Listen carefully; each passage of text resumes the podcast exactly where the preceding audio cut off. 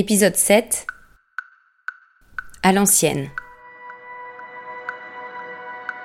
Ce qui est assez étonnant en fait quand on se balade à Doha, c'est que d'un côté t'as euh, toutes ces tours modernes, euh, ces quartiers flambant neufs, ces hôtels de luxe, euh, ces centres commerciaux, ces grosses voitures, et de l'autre t'as ces Qataris qui se baladent en habits traditionnels, en sandales T'as des panneaux routiers, attention chameau, t'as des chameaux même euh, dans un enclos en plein centre de la ville, des hommes euh, qui euh, mangent à même le sol dans des restaurants au souk. Enfin voilà, c'est comme si t'avais en permanence sous les yeux un peu le choc des deux mondes. T'as l'ancien monde, pour utiliser une expression à la mode, c'est-à-dire le Qatar tel qu'il était bah, il y a même pas 50 ans, hein, avec son désert, ses chameaux, ses bédouins et ses pêcheurs de perles et de l'autre euh, le Qatar récent, c'est-à-dire euh, le Qatar de l'argent, du luxe, du neuf, et donc fatalement un peu aussi euh, le Qatar occidentalisé. Si tu prends la Coupe du Monde 2022 par exemple, qui est sans doute l'événement le plus attendu de tous les temps au Qatar, bah, c'est aussi le plus redouté. Parce que voilà, même si les Qataris sont hyper fiers du développement et de la modernisation de leur pays, ils ont aussi une énorme crainte, c'est de disparaître en tant que Qataris euh, à proprement parler.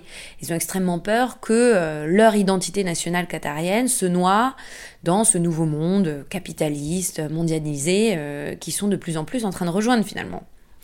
Après, tu me diras, nous aussi, on a ce même genre de préoccupation sur la question de l'identité nationale, par exemple, on s'en souvient.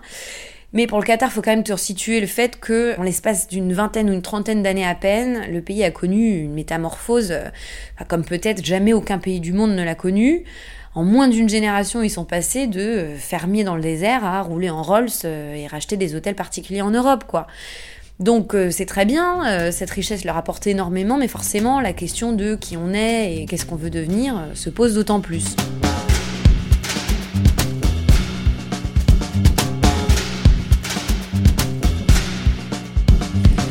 Du coup, tu sens une volonté très forte euh, de préserver la culture qatari. C'est vraiment une, préoccupation énorme au Qatar. Alors après, la culture qatari, c'est quoi? Bah, C'est compliqué de répondre parce que, un, les mecs étaient nomades.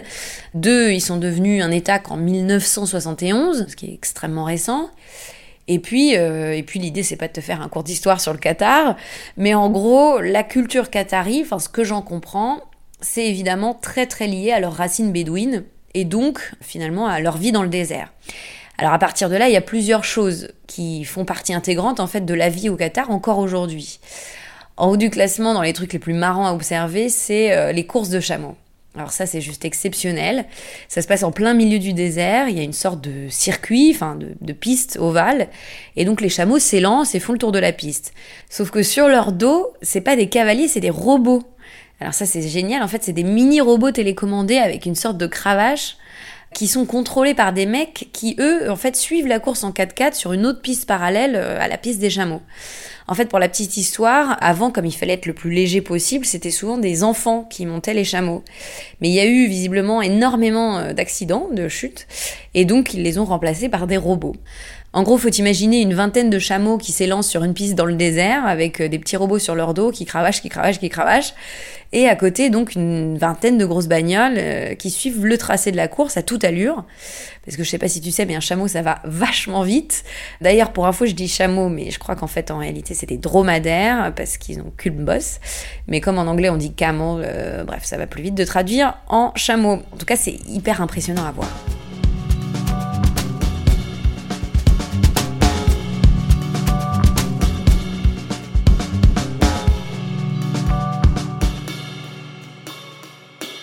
Toujours dans le thème euh, désert, un autre truc assez impressionnant, c'est les courses de 4x4. Enfin, c'est pas tout à fait des courses, en fait, euh, c'est plus une sorte de compétition, ou même de, show un peu. En gros, à qui sera le plus ouf sur la dune. Il y a quelques dunes connues dans le désert, c'est bizarre à dire comme ça, mais en gros, il y a des endroits où les dunes sont très hautes et formées de telle sorte que euh, c'est assez propice à ce genre d'activité. Et donc, le principe, c'est de prendre beaucoup d'élan, de rouler hyper hyper vite et de monter le plus haut possible sur le flanc de la dune.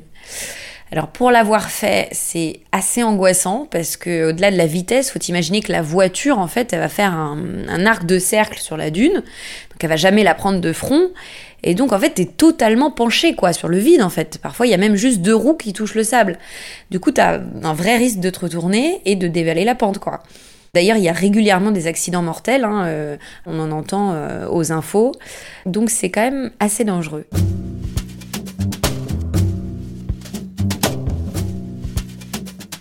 Et puis alors, rien à voir, mais toujours dans le désert, il y a une tradition euh, très très ancrée dans la culture qatari et sans doute très ancienne, c'est le dressage de faucons l'art de la fauconnerie est vraiment euh, très très important dans la culture qatari.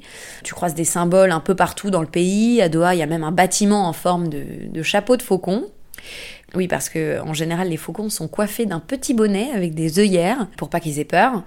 Il y a aussi une clinique pour faucons, ça c'est véridique, hein. je suis passée devant euh, en plein centre de Doha. Et puis il y a régulièrement euh, des compétitions de dressage, je crois d'ailleurs une fois par an. Puis ces petites bêtes-là coûtent très très cher, euh, plusieurs milliers d'euros au minimum, je crois. L'autre symbole du Qatar, c'est la perle, enfin la pêche à la perle. Les Qataris étaient des fermiers et des pêcheurs, et donc ils naviguaient euh, à bord de ces bateaux qu'on appelle les dos, des bateaux en bois euh, très larges, qui aujourd'hui servent pratiquement plus que pour les touristes. Et donc chaque année, il y a le Festival international des dos, qui est un, événement assez important. Tout le monde se rassemble, il y a des, sorties en mer, euh, ils reproduisent les gestes de la pêche à la perle, etc. Et c'est un événement qui est directement sous le parrainage de l'émir, donc euh, c'est pas rien.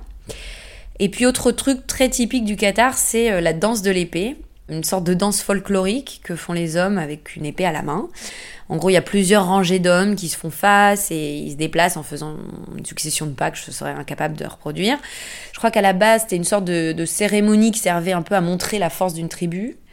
Mais euh, ils la font vachement souvent en fait. Moi, je l'ai vu à l'occasion de tout un tas de célébrations. Et si je me trompe pas, l'émir lui-même l'a fait aussi le jour de la fête nationale. Donc encore une fois, là, c'est quelque chose. Enfin, c'est quand même marrant de voir un chef de l'État qui fait euh, une danse comme ça traditionnelle euh, avec euh, son peuple, quoi. Donc ça montre bien finalement à quel point tous ces symboles comptent et combien les Qataris s'y accrochent. Et comme je disais, c'est normal, après tout, ils sont de moins en moins nombreux proportionnellement dans leur propre pays. Donc voilà, c'est assez facile de comprendre qu'ils aient sans cesse ce besoin de sauvegarder une culture qu'ils sentent menacée. Salut, je m'appelle Camille Test, je suis journaliste et prof de yoga et j'anime Encore Heureux, un podcast sur la santé mentale. Deux fois par mois, on se pose des questions très simples, du genre comment on fait pour avoir un rapport apaisé à la nourriture, peut-on vraiment travailler et être heureux, ou encore pourquoi se réconcilier avec le sport. Avec mon équipe d'expertes et d'experts, on repose les bases, on décrypte les problèmes, on les replace dans un contexte global et surtout, on trouve des solutions. Car même si le monde va mal, on a le droit de vouloir être encore heureux. Encore heureux, c'est un podcast de Binge Audio, déjà disponible sur votre appli de podcast habituel.